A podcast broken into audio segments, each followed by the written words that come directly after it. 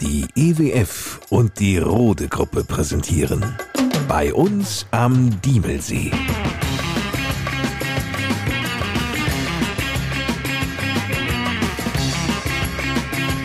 Die Podcast Lokalradioshow mit Lars Kors.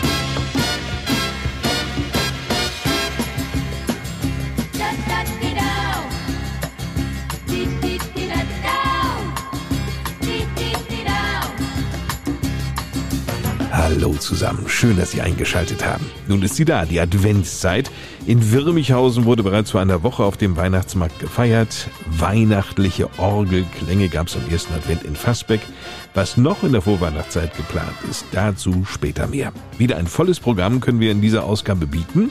Spezialitäten aus den Niederlanden zum Beispiel, direkt angeboten am Diemelsee, und zwar von Amanda und Jean-Pierre Welte-Kostens. In die Gemeinde hat sich das Paar quasi verliebt, wie Jean-Pierre erzählt. Ja, dass wir hier für zwei Jahre her auf Ferien waren und es eigentlich hier so schön fanden, die Natur, die Gegend, dass wir gesagt haben, von, wir gehen uns hier vor ein Haus umschauen. Was die beiden unmittelbar am Diemelsee anbieten, dazu gleich mehr hier bei uns im Podcast. Außerdem Nordic Walking Tag der Lebenshilfe am Diemelsee. Jürgen Ochmann, Sportbeauftragter der Korbacher Werkstätten, zur Bedeutung des Sportangebots für Menschen mit Beeinträchtigungen. Ich persönlich finde es sehr wichtig, weil das bei den äh, behinderten Menschen sehr gut angenommen wird. Und es stellt sich auch dadurch dar, dass wir auch regelmäßig an den Sportangeboten, also es ist ja nicht nur Nordic Walking, es ist Schwimmen, Fußball, Fitnessstudio, Kegeln und so weiter. Es ist ein ganzen Wochenplan und an dieser regen Teilnahme kann man eigentlich erkennen, dass das von den Behinderten sehr gern angenommen wird. Können Sie sich vorstellen, was Speedhiking ist? Diese Form des dynamischen Wanderns bietet Reinhard Becker rund um den Diemelsee. Ein Mann, der ständig in Bewegung ist. Ja, im Prinzip ja, aber ich habe schon immer gerne gewandert, habe immer gerne Sport gemacht. Laufen ist mein Hobby so ein bisschen und ja, klar. Wir beschäftigen uns mit Heizmöglichkeiten. Ja, ich bin auch gerade am Überlegen, was muss ich machen, was haben wir für Vorschriften und wo geht die Zukunft hin. Und da bin ich gerade dabei zu überlegen, dass wir vielleicht eine PV-Anlage aufs Dach machen und arbeiten dann tatsächlich auch mit einer Wärmepumpe. Der Mann, der das sagt, heißt Frank Sauerland und ist einer der Heizungs- und Wärmeexperten bei der EWF. Nun hat ja die Bundesregierung den Heizungscheck zur Pflicht gemacht und in dieser Ausgabe verrät uns Frank Sauerland, der EWF-Experte, wie wir selbstständig schon vieles dabei prüfen können. Wir tauchen ab in den Fassbecker Untergrund. Da unten liegen die Kanalleitungen und die Gemeinde lässt derzeit prüfen, ob die Rohre noch dicht halten. Lothar Lemberg, Bauamtsleiter der Gemeinde Diemelsee. Das kann man so im Grunde nicht erkennen. Die Kanalleitungen liegen ja, Sie haben es ja schon gesagt, unter der Erde. Das heißt, im Normalfall sieht man vom Kanal eigentlich nur so ein paar unauffällige Schachdeckel in der Straße. Und all das aufwendige System ist natürlich dem Auge verborgen. Im Rahmen äh, einer Kontrollverordnung, EKVO, Eigenkontrollverordnung, sind wir verpflichtet, in regelmäßigen Abständen das Kanalnetz auf Dichtheit und auf Schäden zu überprüfen und stellen dann natürlich bereichsweise Schäden fest, die dann saniert werden müssen. Einer von uns, einer von Rode. Aus dem Team des Straßen- und Tiefbauers, der unter anderem den Adorfer Steinbruch betreibt, stellen wir Matthias Westmeier vor. Ich bin verheiratet, habe zwei Kinder, habe damals gelernt im Steuerwesen, weil ich dachte, vielleicht klappt ja die Karriere zum Steuerberater. Aber es hat mir dann nach einem Jahr nicht mehr so viel Spaß gemacht. Dann wusste ich, warum ich äh, nicht weitergearbeitet habe im Steuerbüro und bin dann hier glücklicherweise bei Rode gelandet. Und hier bei Rode ist er der Mann der Zahlen und betreut Großprojekte wie eines an der A7. Die Jugendfeuerwehr Wirmichhausen kann auf 50 Jahre zurückblicken. Die Begeisterung der Kinder und Jugendlichen an der Jugendfeuerwehr ist damals wie heute ungebrochen. Wirmichhausens Jugendwart Heiko Ninnemann. Mich fasziniert, den Kindern Feuerwehrwissen beizubringen. Allein dieser Zeitraum schon, diese acht Jahre vom 10. Lebensjahr des Kindes bis zum 18. Lebensjahr, ist es schon faszinierend, wie man die aufwachsen sieht und wie die immer ihr Feuerwehrwissen durch uns verbessern können.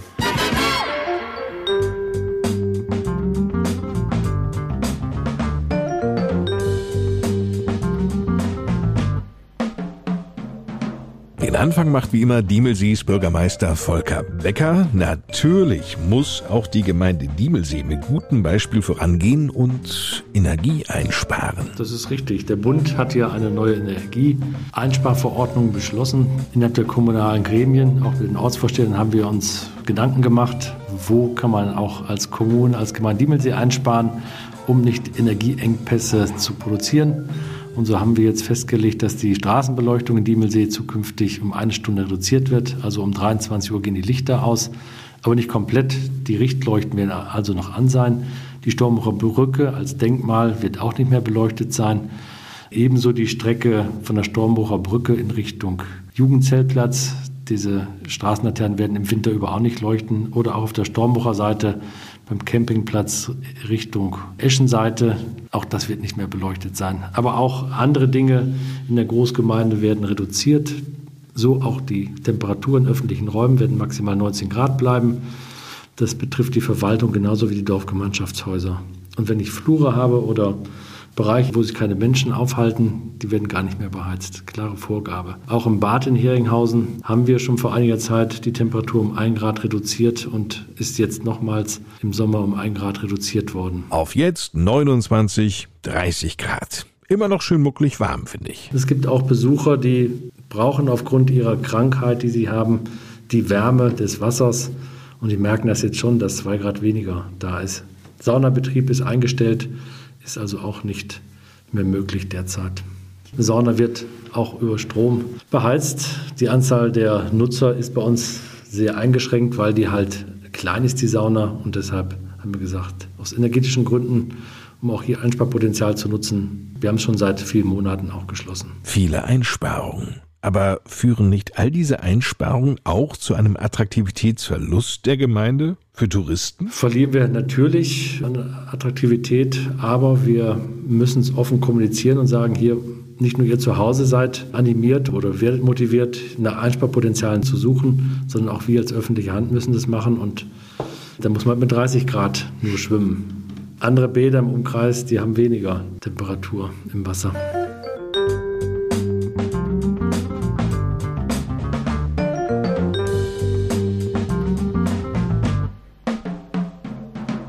Müssen uns noch einmal vor Augen führen, woran liegt es denn, dass wir so drastische Kostensteigerungen haben, gerade wenn es um die Energie geht? Unter anderem doch sehr stark am Krieg in der Ukraine. Jeden Tag fliehen Menschen vor den Angriffen der russischen Armee. Viele kommen nach Deutschland, um zumindest vorübergehend hier ein neues Zuhause zu finden. Da ist jede Kommune gefordert. Volker Becker. Wir brauchen dringend Wohnraum für Flüchtlinge. Der Landkreis Waldeck-Frankenberg hat uns jetzt darauf hingewiesen, dass wir in den kommenden Monaten wieder vermehrt Flüchtlinge zugewiesen bekommen und dafür brauchen wir dringend Wohnraum. Ist denn eigentlich schon klar, wie viele Flüchtlinge hier denn untergebracht werden sollen? Nee, das wissen wir noch nicht. Das weiß der Kreis auch noch nicht. Das kann also den Hoppla Hopp gehen. Das geht von heute auf morgen. Dann kriegen wir morgens die Info und nachmittags um vier kommen zum Beispiel 20 Flüchtlinge, bringt die unter. Und woher? Das wissen wir auch heute noch nicht. Also es kann von Syrien bis Ukraine alles sein. Das kann alles sein, querbeet. Das entscheidet sich alles sehr kurzfristig. Deshalb versuchen wir dann auch immer Wohnraum zu schaffen, dass sich da irgendwelche Nationalitäten nicht unbedingt bekriegen untereinander. Also wir versuchen schon, äh, weiß ich, Ukraine alleine im Haus unterzubringen und äh, dort nicht Syrer und so weiter auch noch mit unterzubringen, was so nicht immer so einfach funktionieren wird. Unterschiedliche Nationalitäten, vielleicht Glaubensrichtungen und so weiter und so weiter, was da noch Thema sein kann. Was an Wohnraum wird denn konkret gesucht? Es reicht ganz normale Wohnungen, es können Häuser sein, die wir anbieten. Am besten ist, wenn sie möbliert sind. Ansonsten versuchen wir auch Möbel zu besorgen, zu kaufen oder auch über Spenden, die dann hier reinfließen können. Deshalb ein normaler Standard ist ausreichend. Wäre es denn hilfreich, wenn die Menschen in der Gemeinde Diemelsee Sachspenden irgendwo abgeben würden? Das haben wir schon mal gehabt äh, in großer Anzahl und daher stellt man fest, wir haben auch vieles bekommen, was man gar nicht äh, für die Wohnung braucht. Deshalb, wir geben dann schon gezielt ihm voraus, was wir speziell suchen und bitten dann halt die Leute auch eine Spende zu machen in Form von einem Bett oder von einem Schrank oder was wir gerade brauchen. Die Mietverhältnisse, die die Gemeinde Diemelsee eingehen möchte, sind nicht auf Wochen oder wenige Monate begrenzt. Wir mieten irgendwo zwischen zwei und drei Jahre an. Das heißt also, man hat als Vermieter auch eine Gewissheit, dass ihr nicht nach vier Wochen wieder draußen seid. Genau, die Gewissheit hat man dann. Also, wer eine Wohnung oder ein leerstehendes Haus der Gemeinde Diemelsee vermieten möchte, damit hier vorübergehend schutzsuchende Menschen untergebracht werden können, wende sich bitte direkt an das Rathaus in Adorf, kontaktieren Sie einfach die Gemeindeverwaltung. Ihnen wird sofort ein Ansprechpartner zur Verfügung stehen. Wenn wir nicht genügend Wohnraum haben, erwartet auch die Landesregierung oder auch der Landkreis, dass man auch an öffentliche Gebäude geht. Das letzte Mittel wird sein, dass wir irgendwo ein Dorfgemeinschaftshaus oder eine Sporthalle in Anspruch nehmen müssen. Das wollen wir möglichst verhindern.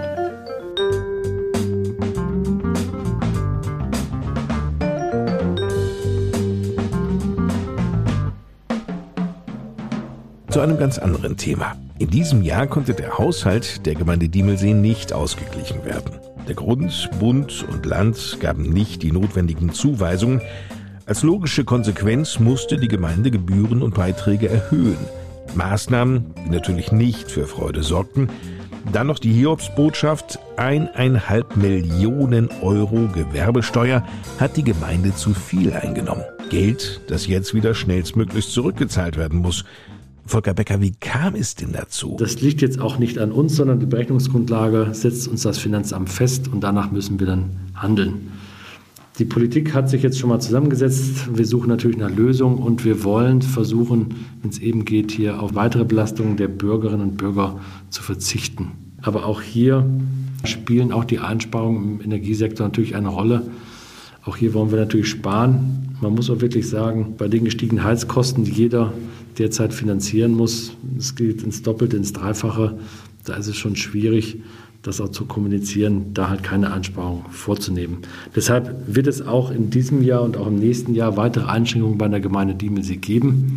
Da bitten wir auch um Verständnis und wir werden dann an anderer Stelle hier wahrscheinlich im nächsten Podcast dann weitere Details dazu bekannt geben können, was wir noch im Einzelnen planen und vorhaben. Heißt das jetzt, die Gemeinde Diemelsee könne nicht mehr aktiv handeln? Es muss auch weitergehen, weil Stillstand heißt immer Rückschritt. Deshalb äh, haben wir noch in einigen Ortsteilen die Dorferneuerung am Laufen. Die Maßnahmen sollen auf jeden Fall abgeschlossen werden oder wenn sie schon in Beantragung sind, dass die dann auch gebaut werden. Da ist auf jeden Fall noch was vorgesehen. Auch die Kanalsanierung, die auch hier angesprochen wurde schon, die müssen wir machen, dafür sind wir gesetzlich verpflichtet, ebenso wie andere Dinge im Bereich Straßenbau, Unterhaltung. Wenn da ein großes Schlagloch ist, dann müssen wir es stopfen. Das können wir nicht einfach so offen lassen, dass da einer stürzt, fällt oder wie auch immer zu Schaden kommt. Einschätzung waren das von Diemelsees Bürgermeister Volker Becker.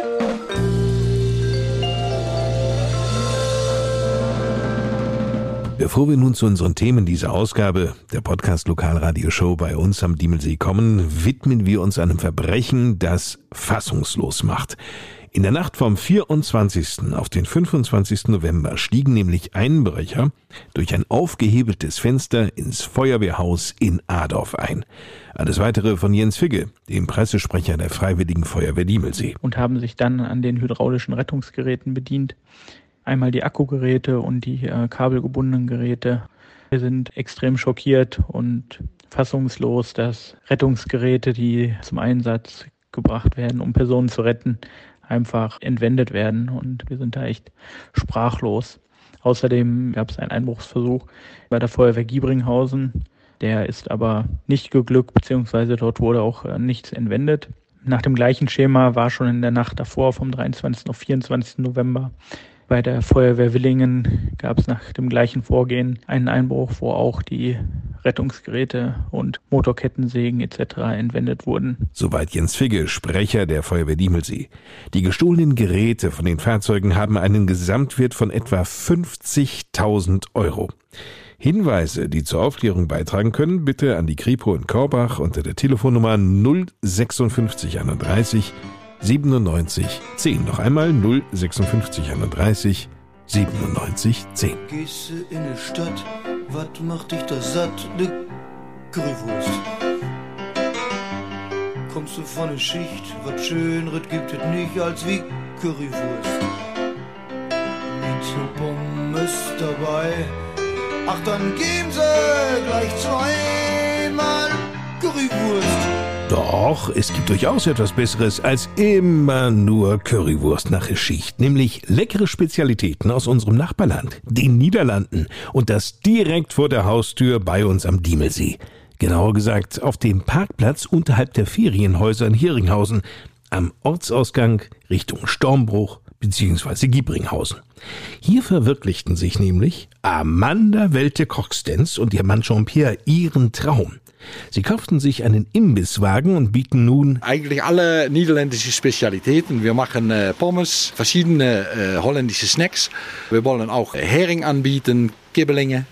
So dass die Leute eigentlich die äh, niederländische Kost gut probieren können. Im Winter wollen wir auch frisch gemachte Suppen, eine, eine gute Erbsensuppe machen um die Leute hier ein bisschen zu verwöhnen. Ne? Klingt sehr gut. Amanda und Jean-Pierre Welte Coxtens stammen ursprünglich aus der Nähe der niederländischen Großstadt Eindhoven. Na, wir wohnen seit 2014 über die Grenze bei Kleve. Mhm. Da haben wir die Umschaltung gemacht. Und für mich war das ein bisschen äh, schwierig, weil ich kein Deutsch gesprochen hatte.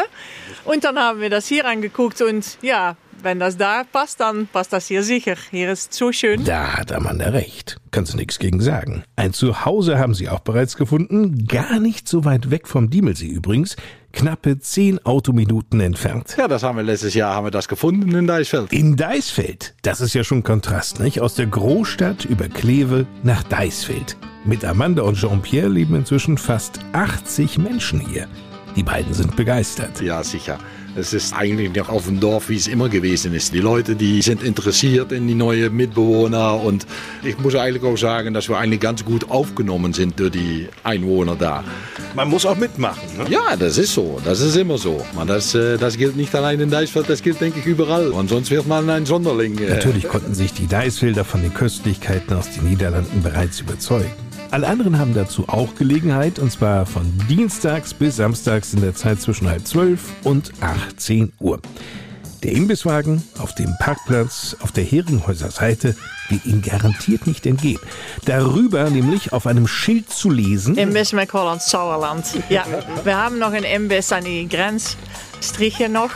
Und hier hoffen wir, das so weitermachen zu können. Das heißt, ihr habt schon Erfahrungen gesammelt? Ja, wir haben Erfahrung. Besonders gut läuft im Imbiss McHolland Sauerland. Der holländische Frikandel, das ist Top-Produkt. Alles kommt aus Holland. Und ja, dann haben wir die richtige Qualität. Bei uns ist wichtig, dass die Qualität gut ist. Und dann kommt der Rest auch von selbst. Jetzt müssen nur noch die Gäste kommen. Jean-Pierre sieht's entspannt. Wir haben natürlich den Winter, um den Bekanntschaft zu machen und dann nächstes Jahr im Frühling, da muss es hier losgehen, wenn auch all die Badegäste wieder kommen. Die vielen Gäste aus den Niederlanden am Diemelsee. Die werden begeistert sein. Ja, das denke ich auch. Aber das ist schon wichtig, dass nicht nur für die niederländischen Leute hier, dass wir etwas bringen können, sondern auch für die Leute, die hier wohnen und für die Leute aus, aus Deutschland natürlich, die hier auf Ferien sind äh, oder aus anderen Ländern. Weil wir mögen es auch mal, um ein Döner oder ein Pizza zu essen oder etwas anderes, einen guten Steak oder einen Schnitzel. Aber ich denke, dass Abwechslung, dass das für alle Leute, dass das schon schön ist, um das zu können.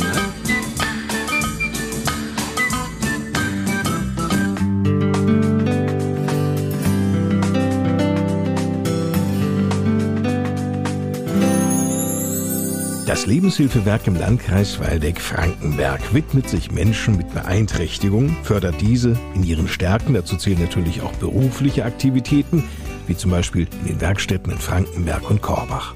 Leiterin der Einrichtung in Korbach ist Kirsten Hille. Ich bin Diplompädagogin vom Beruf und meine Idee war eigentlich schon immer, Menschen zu helfen, Menschen zu unterstützen, insbesondere Menschen, die es vielleicht im Leben nicht so einfach haben, die Unterstützung brauchen. Und ja, so bin ich dann über verschiedene Praktika auch im Lebenshilfewerk schon mein erster Job, mein erster Arbeitgeber gelandet und ähm, habe ja nach 26 Jahren immer noch das Gefühl, dass das ein Beruf aus Leidenschaft ist, ein Beruf, den man mit ganz viel Herzblut macht ähm, und mit ganz tollen Kollegen macht, weil nur durch dieses persönliche Engagement, denke ich mal, schaffen wir das, auch so einen Tag wie heute zu gestalten und Menschen mit Beeinträchtigungen zu unterstützen und ihre Leistungsfähigkeit dann auch am Ende sehen zu können. Dieser Tag wie heute, von dem Kirsten Hille gerade sprach, ist ein ziemlich verregneter Tag im Herbst 2022. Die großen Werkstätten, Korbacher Werkstätten und Frankenbergen Werkstätten treffen sich auch zu Veranstaltungen, zu Turnieren.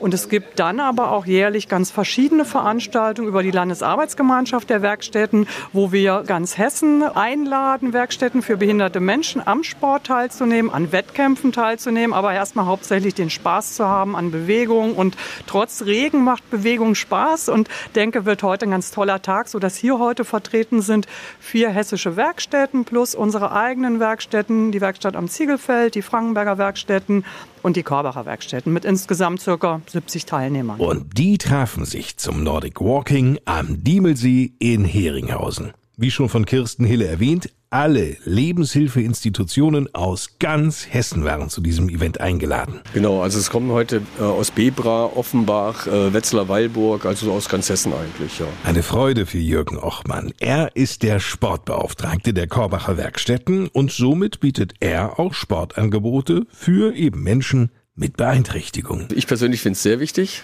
weil das bei den äh, behinderten Menschen sehr gut angenommen wird. Und es stellt sich auch dadurch dar, dass wir auch regelmäßig an den Sportangeboten, also es ist ja nicht nur Nordic Walking, es ist Schwimmen, Fußball, Fitnessstudio, Kegeln und so weiter. Es ist ein ganzen Wochenplan und an dieser regen Teilnahme kann man eigentlich erkennen, dass das von den Behinderten sehr gern angenommen wird. Bewegung, Spiel und Sport, das machen ja nun viele in ihrer Freizeit am liebsten. Immerhin, fast jeder dritte Deutsche ist genau aus diesem Grund auch Mitglied in einem Sportverein. Die Anzahl an Menschen mit Beeinträchtigungen, die organisiert Sport treiben, ist dagegen noch vergleichsweise gering. Es ist schon so, dass die Menschen mit Beeinträchtigungen eigentlich schon in so einem geschützten Bereich sich wohler fühlen. Wir gehen natürlich auch in die öffentlichen Bäder und so weiter.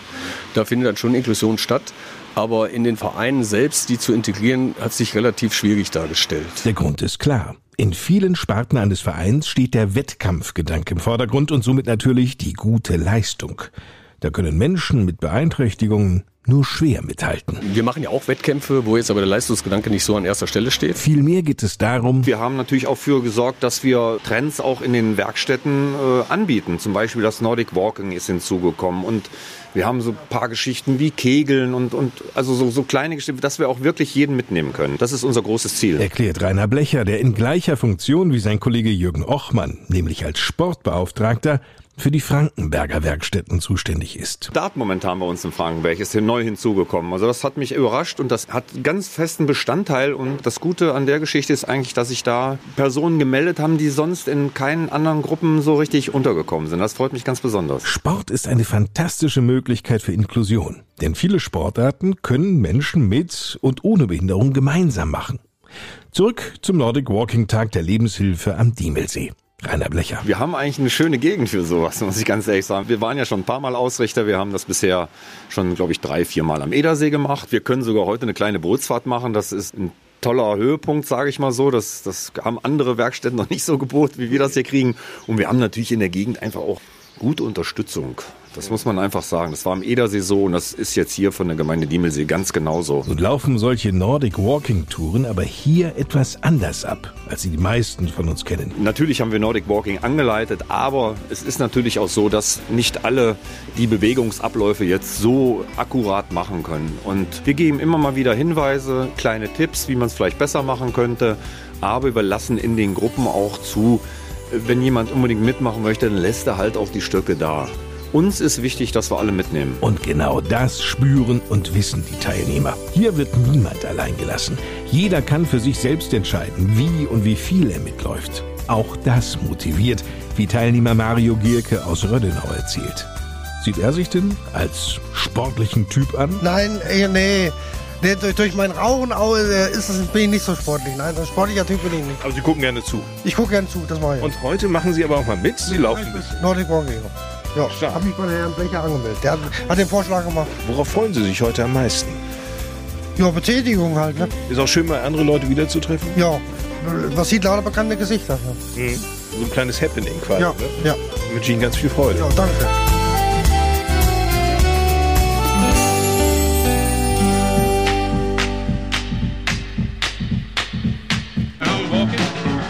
I'm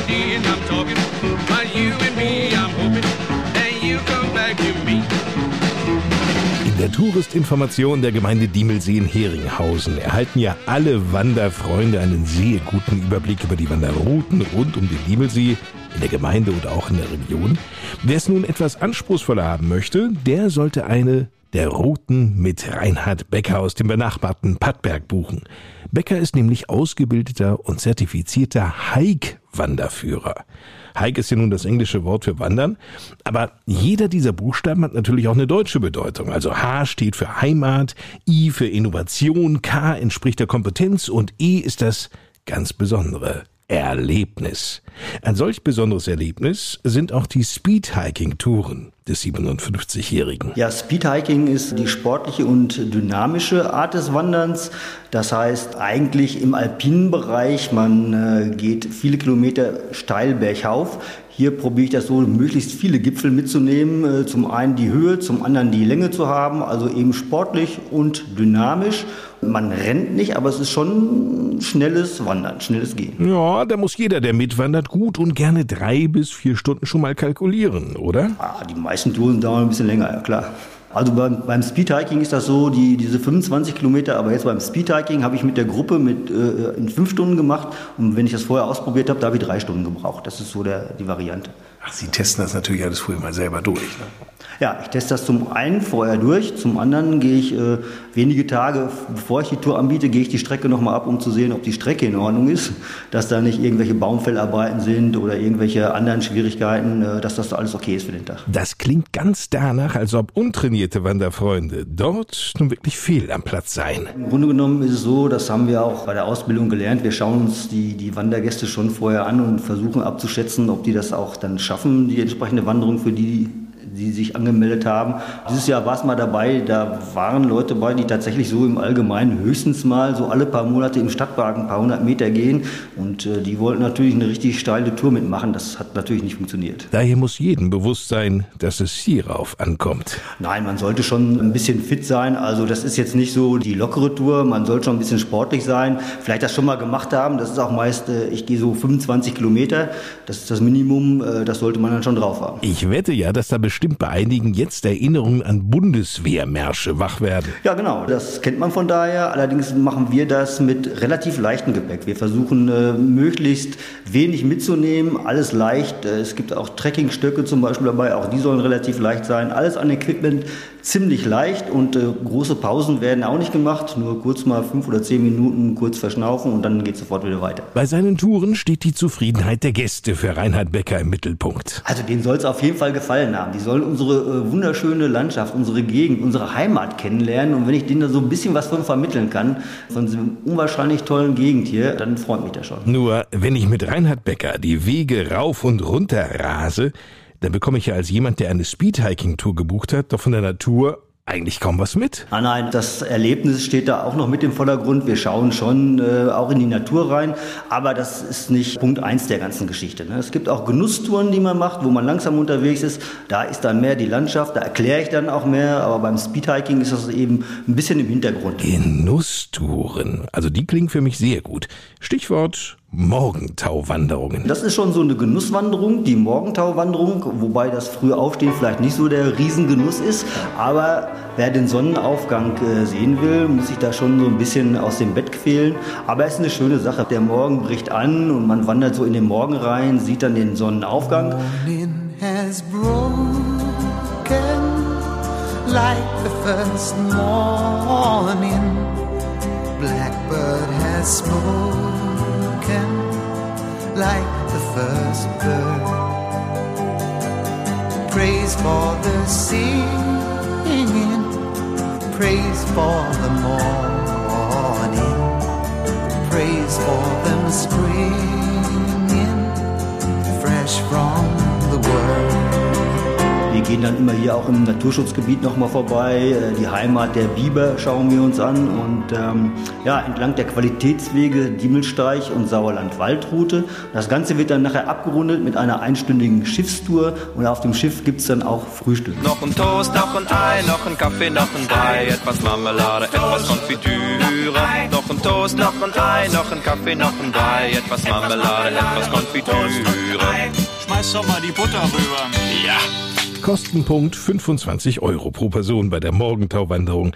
Ist ja aber auch, wie gerade von Reinhard Becker gehört, mit Frühstück auf dem Schiff. Ansonsten liegt die Teilnahmegebühr bei 5 Euro pro Wanderer. Es haben aber auch noch die Möglichkeit, Gruppen sich bei mir zu melden und eine individuelle Tour zu buchen. Den Kontakt stellt die Touristinformation der Gemeinde Diemelsee gerne her. Mail genügt unter info.diemelsee.de. Entdecken Sie mit Reinhard Becker dessen Lieblingsberge rund um den Diemelsee. Die drei Orte sind zum einen der Lüchtenberg in der Nähe von Badberg. Der ist wirklich nur auf sehr schmalen Pfaden zu erreichen. Das ist ein Naturschutzgebiet, da gibt es auch sehr, sehr seltene Pflanzen. Dann ist das die Wanderhütte am Brand. Da hat man einen sehr, sehr schönen Ausblick auf den Diemelsee, auf die Staumauer und den ganzen Diemelsee. Das ist top. Und eben äh, immer St. Ufert und Eisenberg. Da oben halte ich mich gerne auf. Die Hauptsaison der Beckerschen Wanderung ist an sich für dieses Jahr schon vorbei. Allerdings, wenn das Wetter mitspielt und die Leute Lust haben, dann könnte sich Reinhard Becker noch die ein oder andere Tour in der Adventszeit vorstellen. Ja, und wenn es dieses Jahr nicht mehr klappt, Reinhard Becker läuft zwar viel und das meist täglich, aber er läuft ja nur nicht weg. Denn Speedhiking und Genusswandertouren werden von ihm auch 2021 angeboten. Aber ich habe noch so ein paar andere Pfeile im Köcher, wenn ich mal so sagen darf. Also für nächstes Jahr ist zum Beispiel so eine Sundowner-Tour mal ge geplant, wo man dann so in den Sonnenuntergang mal geht. Und zum Sonnenuntergang soll auch so ein Cocktail angeboten werden, so in dieser Richtung. Solche Geschichten als Genusswanderung zum Beispiel. Ja, ein paar Ideen habe ich schon noch. Wir sind schon sehr gespannt und freuen uns drauf.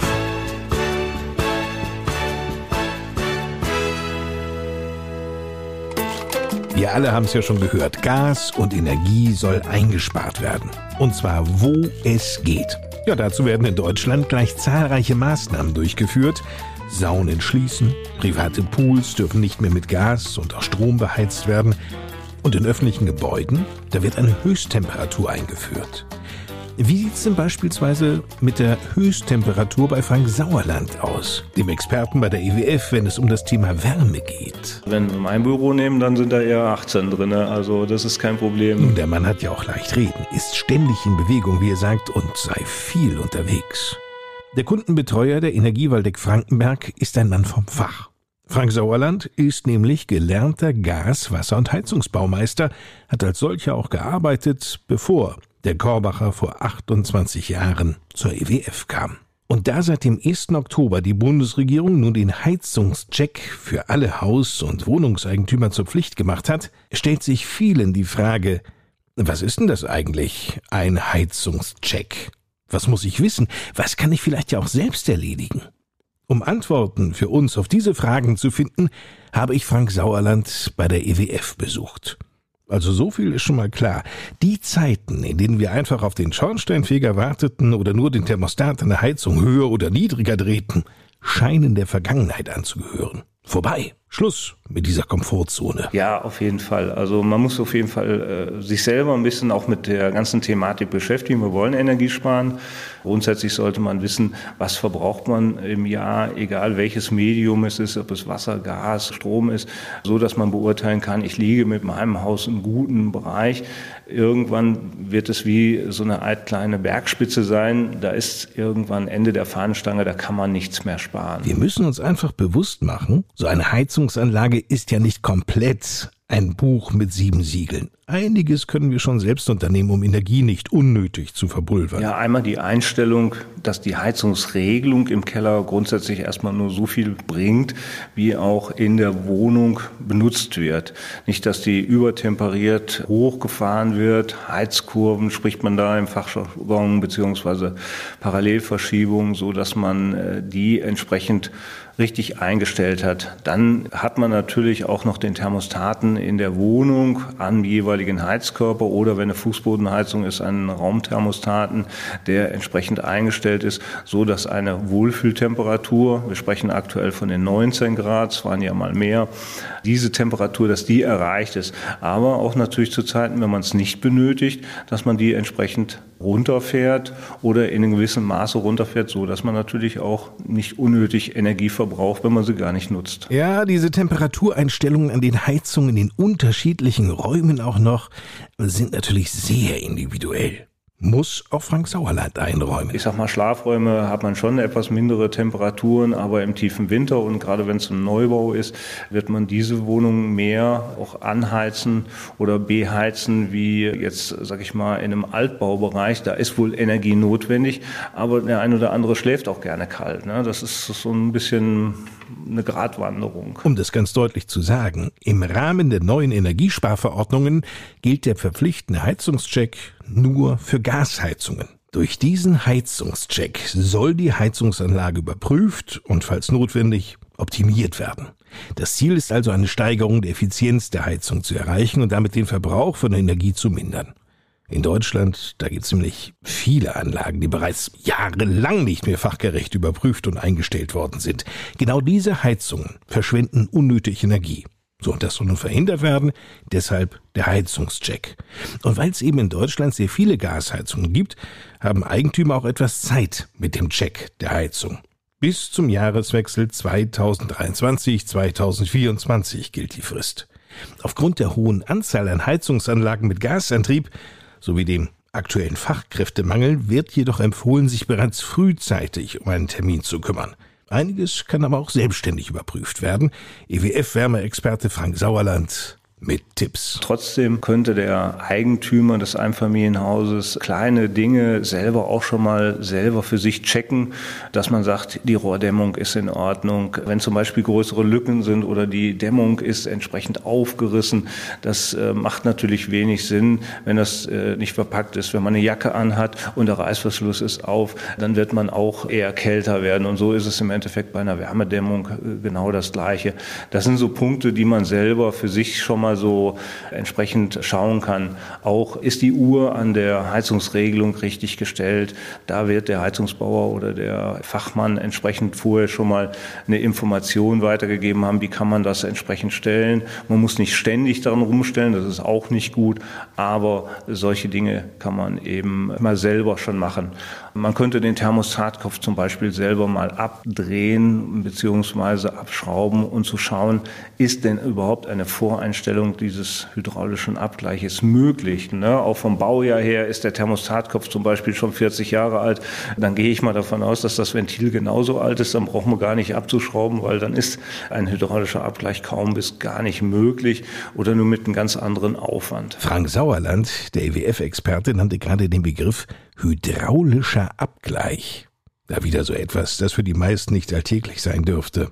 Der Heizungscheck ist nämlich nicht die einzige Maßnahme, die seit dem 1. Oktober gilt. Im Rahmen der Überprüfung der Heizungsanlage soll auch ein hydraulischer Abgleich erfolgen. Bei diesem Abgleich wird dann festgestellt, ob das Heizwasser auch alle Heizkörper gleichmäßig erreicht und Wärme abgibt. Nicht, dass ein Heizkörper besonders heiß ist und der andere ganz hinten rechts ungefähr nur lauwarm. In Gebäuden mit zentraler Wärmeversorgung sind Eigentümer deshalb zu einem hydraulischen Abgleich verpflichtet. Zusätzlich zum Heizungscheck. Ja, der Heizungscheck an sich, der kostet natürlich Geld. Ich habe mal im Netz recherchiert, die Kosten für den Haus- oder Wohnungseigentümer liegen so zwischen 100 und 150 Euro für den reinen Heizungscheck. Dazu kommen noch weitere Ausgaben für möglich anfallende Optimierungsarbeiten an der Heizung. Ja klar, das ist natürlich erstmal Geld, das sind Kosten. Aber Jetzt kommt das große Aber. Aufgrund der hohen Gaspreise sind die Kosten für den Heizungscheck und einer möglichen Optimierung definitiv eine lohnenswerte Investition, weil Sie dadurch anschließend ja richtig Energie sparen können. Apropos Energiesparen, kennen Sie eigentlich richtig gute Energiespartipps? Wenn ja, behalten Sie die bloß nicht für sich, sondern machen Sie mit beim neuen EWF Gewinnspiel. Die Einsender der 20 besten Energiespartipps gewinnen jeweils einen von 20 Gutscheinen im Gegenwert von 250 Kilowattstunden Strom von der EWF. Das ist ein Wort. Außerdem werden die besten Tipps nach Ablauf des Einsendeschlusses ab dem 1. August nächsten Jahres im EWF Kundenmagazin direkt und auf den Internetseiten der EWF veröffentlicht. Alle Infos dazu gibt's im Netz unter ewf.de slash alle-sparen-mit. Ich drücke Ihnen die Daumen und bin gespannt auf Ihre Energiespartipps.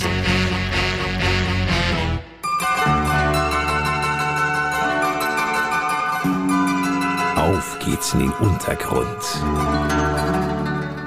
In die verzweigte, kilometerweite Kanalisation hinein. Nein, nicht wie im dritten Mann in die Kanalisation in Wien, sondern in Fassbeck.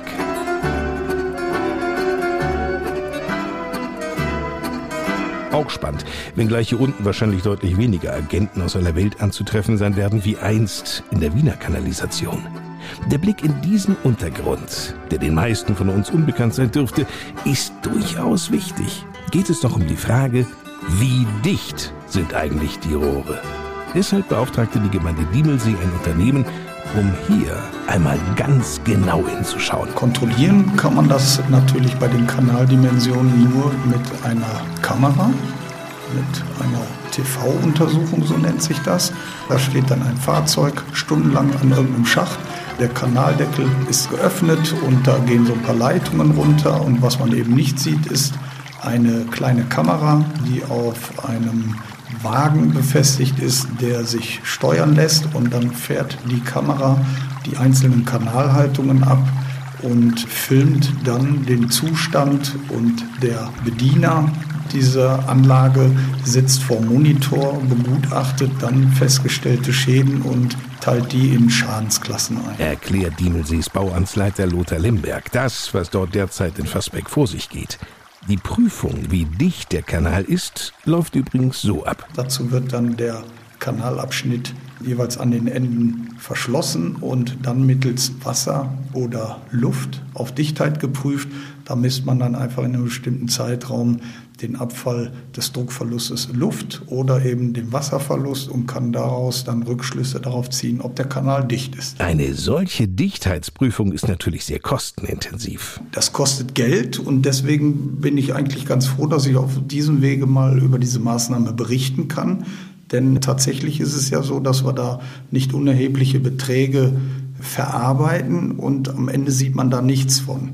Nur mal als Beispiel diese Maßnahme in Fassbeck. Wir haben da eine Kanalgesamtlänge von äh, ungefähr 7000 Meter und haben in einem Bereich von circa 160 Meter haben wir einen Sanierungsbedarf. Und die Kosten, die Gesamtkosten für diese Sanierung belaufen sich auf rund 445.000 Euro. Boah, so viel wie ein schönes Einfamilienhaus. Man kann natürlich für dieses Geld viele schöne Dinge machen. Man kann Kindergärten umbauen, man kann Spielplätze bauen und jeder freut sich und sieht, was mit dem Geld gemacht worden ist. Gleichwohl ist es ja, weil wir in Fassbeck Wasserschutzgebiet haben, eine sehr wichtige Aufgabe, dass da das Kanalnetz dicht ist, damit es nicht dazu kommt, dass Schmutzwasser ins Grundwasser gelangt und dann die Trinkwassergewinnung gefährdet oder umgekehrt, dass eben Grundwasser in schadhafte Leitungen einsickert und dann nutzlos abgeführt wird. Von daher muss man einfach sagen, das ist eine für alle Bürger sehr wichtige Maßnahme, die Dichtheit dieser Leitungen sicherzustellen. Und äh, deswegen ist das aus unserer Sicht eben auch gut investiertes Geld und letztendlich sind wir dann natürlich auch zu verpflichtet, weil sowohl die Wasserversorgung als auch die Abwasserentsorgung eine hoheitliche Aufgabe der Gemeinde ist. Abgesehen davon haben die Fassbecker dann aber erst einmal Ruhe in Sachen Kanalisation und das doch bestimmt Lothar Lemberg für die nächsten 20 Jahre. Wir haben sogar länger als die nächsten 20 Jahre Ruhe. Man redet ja von so einem Abschreibungszeitraum für Kanalisationen. Je nach Bauart eines Kanals geht man von einer Lebensdauer von 50 bis 70, teilweise bis 90 Jahre aus. Je nachdem, wie die Art der Schlauchleinersanierung ist.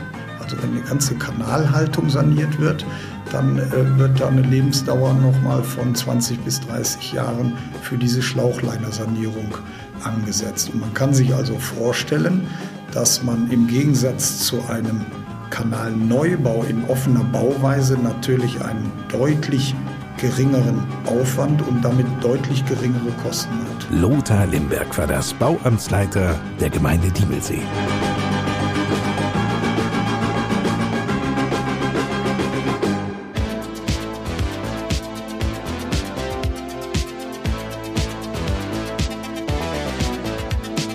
Die Rode-Gruppe ist ja den meisten von uns bestens vertraut. Zum einen durch die braunen LKW oder aber auch durch den Steinbruch hier in Adorf. Aber welche unterschiedlichen Berufe gibt es bei einem der traditionsreichsten Straßen- und Tiefbauunternehmen Hessens? Was sind das für Menschen, die dort arbeiten? Ich habe in der Zentrale der Rode Gruppe in Korbach-Meinringhausen Matthias Westmeier getroffen.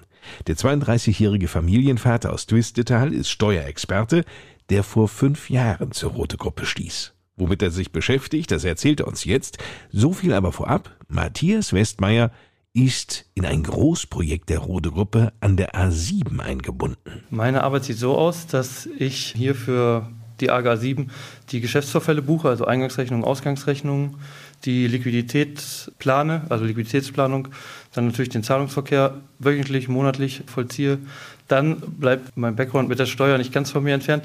Ich kümmere mich noch um die Steueranmeldung monatlich und äh, um die Steuererklärung. Dann haben wir noch mit dem Monatsabschluss zu tun, erstelle quasi die Monatsabschlüsse, die dann an die Gesellschafter der AGE-Partner hinausgehen monatlich. Und im Hintergrund arbeiten wir dann noch so ein bisschen im Controlling, Plausibilitätskontrollen und solche Dinge, die dann noch mit anfallen. Also es geht weit über die Autobahn hinaus. Ja, genau, richtig, ja, zum Glück. Ist ein weiter Horizont, aber es macht riesen Spaß, viel Abwechslung, ja.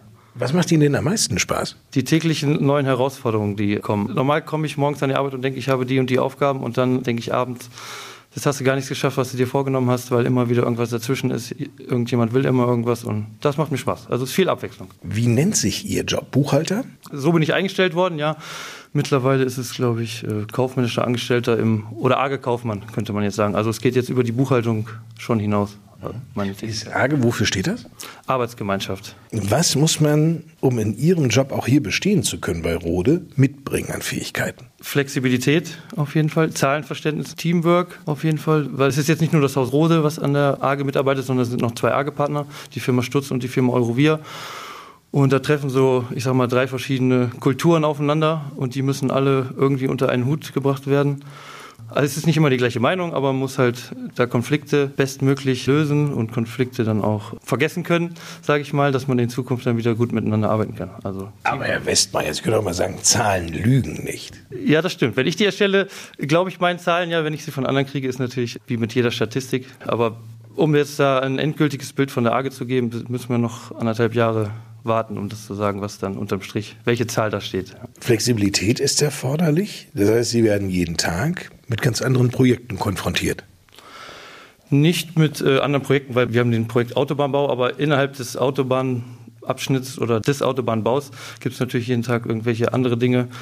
Zum Beispiel hatten wir den Fall, dass wir die Knochen gefunden haben am Harzer Horn beim Autobahnbau. Da mussten erstmal die Archäologen ranrücken und die Autobahn untersuchen, was denn da, wem welche Knochen gehörten und wozu die gehörten. Das sind dann so auf äh, oder Sachen, an die man halt nicht denkt, die dann aufploppen plötzlich. Den Routerbau. Zumindest der Bauabschnitt ruht dann. Und dann ist natürlich alles, was man disponiert und geplant hatte für die nächsten Wochen, erstmal auf Eis gelegt. Genau, ja. Aber es war klar, dass erst die Archäologen kommen und nicht die Mordkommission. Das war klar, ja, weil es, es war so tief, da war klar, dass dann bitte erstmal die Archäologen kommen, ja, und keine Mordkommission mehr, genau. genau. Was waren denn das für Knochen? Da oben am Harzer Horn war eine Römerschlacht und äh, die Knochen hat man dann beim Abbruch der alten Autobahn und der Verbreiterung gefunden und die mussten dann erstmal archäologiert werden. Und, aber wie genau da jetzt das, das Ende ist, kann ich Ihnen sogar gar nicht, gar nicht sagen. Wenn Sie mal Rode, diese Firma, diese Firmengruppe beschreiben sollten, was ist das für ein Laden? Wie tickt der? Sehr gut. Also ich kann zumindest für unser Büro, also für die Verwaltung sprechen. Das ist ein sehr gutes Miteinander. Das macht Spaß. Man macht nicht nur acht Stunden an der Arbeit, sondern auch außerhalb des Arbeitsbereichs werden viele Dinge unternommen. Und für die Mitarbeiter werden auch immer soziale Dinge eingesetzt und angerichtet. Gerade auch was flexible Arbeitszeiten betrifft, gerade auch in Corona war viel möglich oder für mich jetzt auch als Vater und wir haben gerade ein Haus gebaut, da war es auch immer mal möglich, dass man spontan mal die Arbeit verlassen konnte und arbeitet dann abends nach oder so. Das ist also sehr gut. Und allgemein ist man, glaube ich, stolz bei der Firma Rode zu sein, weil das hier in der Gegend ein super Arbeitgeber ist und ein großes Aushängeschild für die Region auf jeden Fall. Einer von uns, einer von Rode, Matthias Westmeier.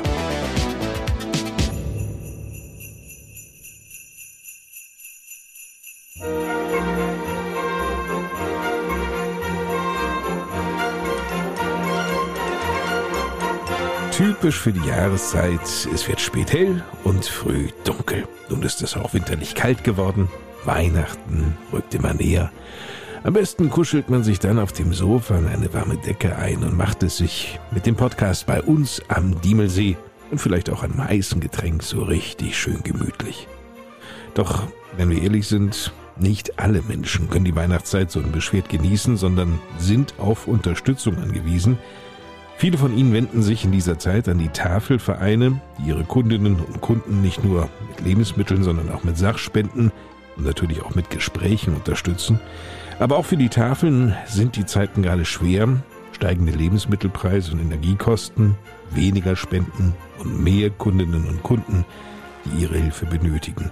In der nächsten Ausgabe unserer Podcast-Reihe bei uns am Diemelsee werden wir uns mit der Tafel in Korbach auch beschäftigen. Um das Wirken der Tafeln zu würdigen, hat unser Energieversorger vor der Haustür, nämlich die Energiewaldeck Frankenberg, eine Weihnachtsspendenaktion ins Leben gerufen, mit der die Tafelvereine in Bad Arolsen, Bad Wildungen, Fritzlar, Korbach und Wolfhagen unterstützt werden.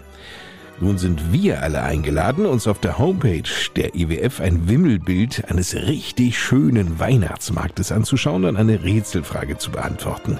Für jede richtige Antwort spendet die EWF zwei Euro an die Tafeln in unserer Region. Und zusätzlich verlost die EWF unter allen Einsendern fünf kuschelige EWF-Wärmflaschen. Mitmachen lohnt sich also gleich doppelt. Und zwar unter dieser Homepage ewf.de slash Weihnachtsspende. Wir drehen an dieser Stelle in unserer Podcast-Lokalradioshow bei uns am Diemelsee einmal das Rad der Geschichte zurück. Ja, noch ein bisschen mehr. Stopp! Wir sind im August 1972 gelandet. Es war der fünfte, ein Samstag. Platz eins belegte in den deutschen Singlecharts damals ein studierter Englischlehrer aus Ex-Jugoslawien, der sein Schlagerglück in Deutschland fand. Bata Ilic.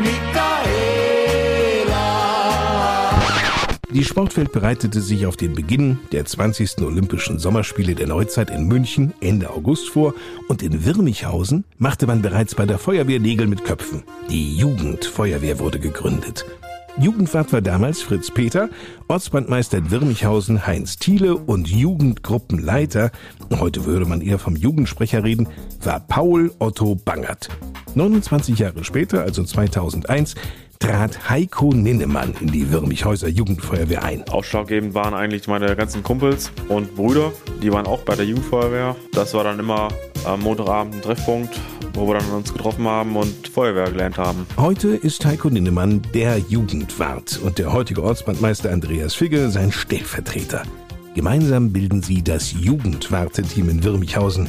Andreas Ficke entdeckte bereits 1999 die Jugendfeuerwehr für sich. Bei uns passt es ganz gut. Wir waren eine Gruppe mit neun Leuten im Jahrgang oder beziehungsweise bis so in Heiko sein Alter. Und dann gab es nochmal eine Truppe, die so vier, fünf Jahre älter war, auch alle im Jahrgang zusammen. Und das waren so zwei eingeschworene Gruppen und die Älteren haben dann Jüngere mit dabei geholt. Es hat sich halt so rumgesprochen, dass das eine gute Adresse ist und ja, so sind wir dann auch dabei gekommen. Das Tolle aus heutiger Sicht sind auch bis heute von der Truppe noch viele bei der Stange geblieben. Stark. Schon zu Beginn wurde für die Leistungsspange und die Jugendfeuerwehr Wettkämpfe trainiert.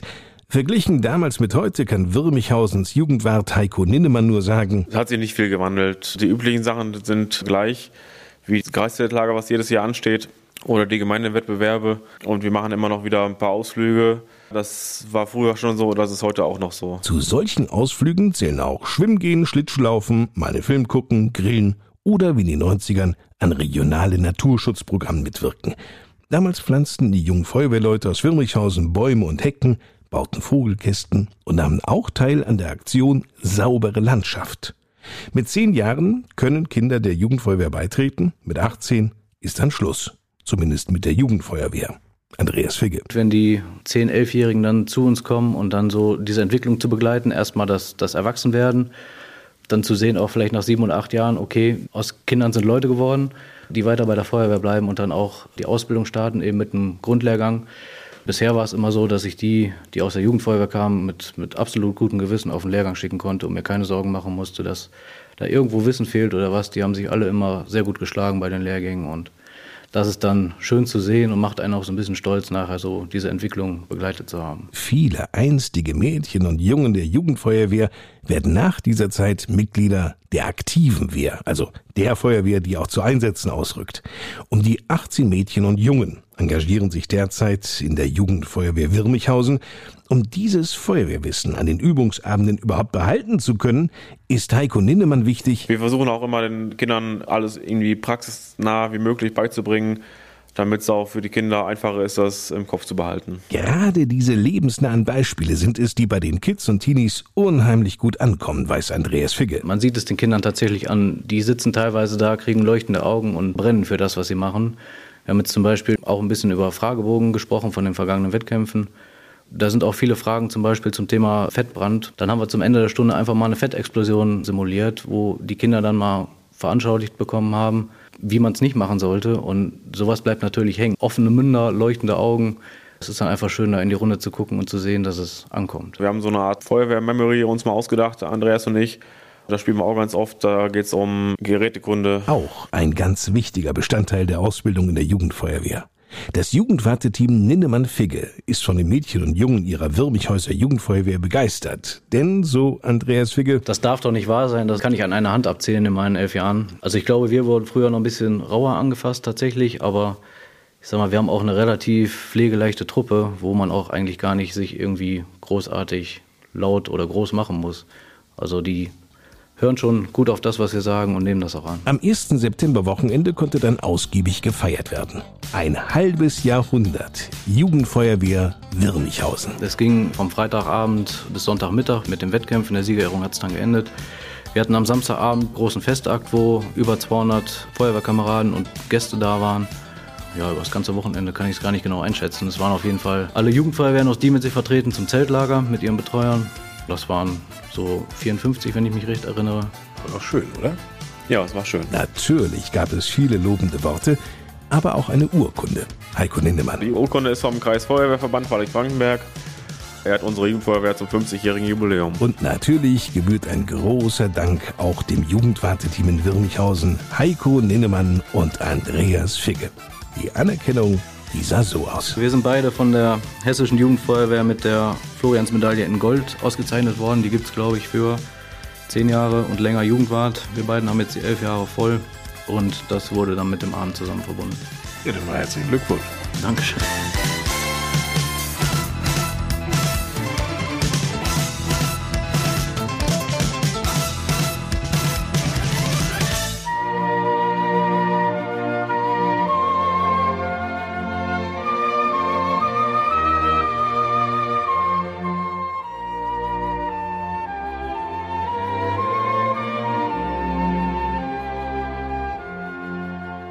Zum Schluss unseres Podcasts bei uns am Diemelsee sind wir wie gewohnt im Rathaus wieder gelandet bei Bürgermeister Volker Becker. Es weihnachtet schon ein wenig und das kann man daran merken, dass für das kommende Wochenende einiges geplant ist. Was denn, Volker? Adorf feiert am 3. Dezember ab 14 Uhr auf dem Dorfplatz Advent. Hier ist auch gleichzeitig die offizielle Einweihung äh, des Glockenspiels vorgesehen. Das Glockenspiel ertönt seit einigen Wochen schon wieder. Und hier hat ja die Ortsgemeinschaft, aber auch viele Sponsoren die Erneuerung des Glockenspiels auch mitfinanziert. Hier werden die Kirchenmäuse singen, der Weihnachtsbaum wird dann offiziell auch aufgestellt und beleuchtet. Um 16 Uhr kommt der Nikolaus. Aber es gibt auch Kinderspiele, Würstchen, Waffeln und Getränke natürlich auch zu kaufen. So, und am 11. Dezember, also wir reden dann schon vom dritten Advent, da können wir uns treffen. Und zwar hier in der Kirche in Adorf. Es gibt nämlich das neue Programm mit mir. Es heißt Vom Himmel hoch, da kommt es her, wenn das Fest näher rückt. Ich werde da ganz offen und schonungslos übrigens über das schwache Geschlecht sprechen in dieser Zeit. Also über uns Männer, Volker. Natürlich. Denn ich meine, es ist doch so. Man kann doch wirklich ganz offen sagen, an wem bleibt es denn hängen, ja, wenn es um den Tannenbaumkauf geht? An uns. An uns, ja. Wir werden beauftragt, den schönsten Baum der Bäume zu besorgen. holen einen solchen und wer bekommt Hohn und Spott ab? Wir. Wir Männer. Nicht? Und während die Frauen doch mit Bedacht langfristig schon Geschenke kaufen, sind es doch wir Männer, die unter Zeitdruck stehen und uns sagen, Hauptsache, wir kennen noch eine Tankstelle, die Heiligabend bis 21 Uhr im Zweifelsfall offen hat, um dann noch das allerletzte Weihnachtsgeschenk zu besorgen. Wir stehen doch unter Zeitdruck. Genau. Nein? Das sehen die Frauen nur anders. Ja, gut. Wir werden über Weihnachtsrituale sprechen, über Weihnachtsessen, wo man schon beim Anblick zweieinhalb Kilo zunimmt. Und ich werde äh, den Beweis antreten, dass auf Helene Fischers Atemlos wunderbar der Text von Udo Fröhliche passt. So, und nun kommt ihr. Also, 11. Dezember, 17 Uhr, Kirche Adorf vom Himmel hoch. Da kommt es her. Es gibt Karten direkt dort für 5 Euro und ich freue mich über jeden, der kommt. Ja, ich freue mich natürlich auch über eine volle Kirche in Adorf.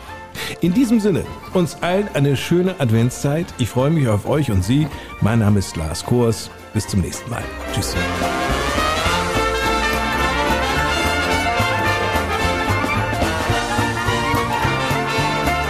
Das war die Podcast Lokalradioshow bei uns am Diemelsee. Präsentiert von der EWF und der Rote Gruppe.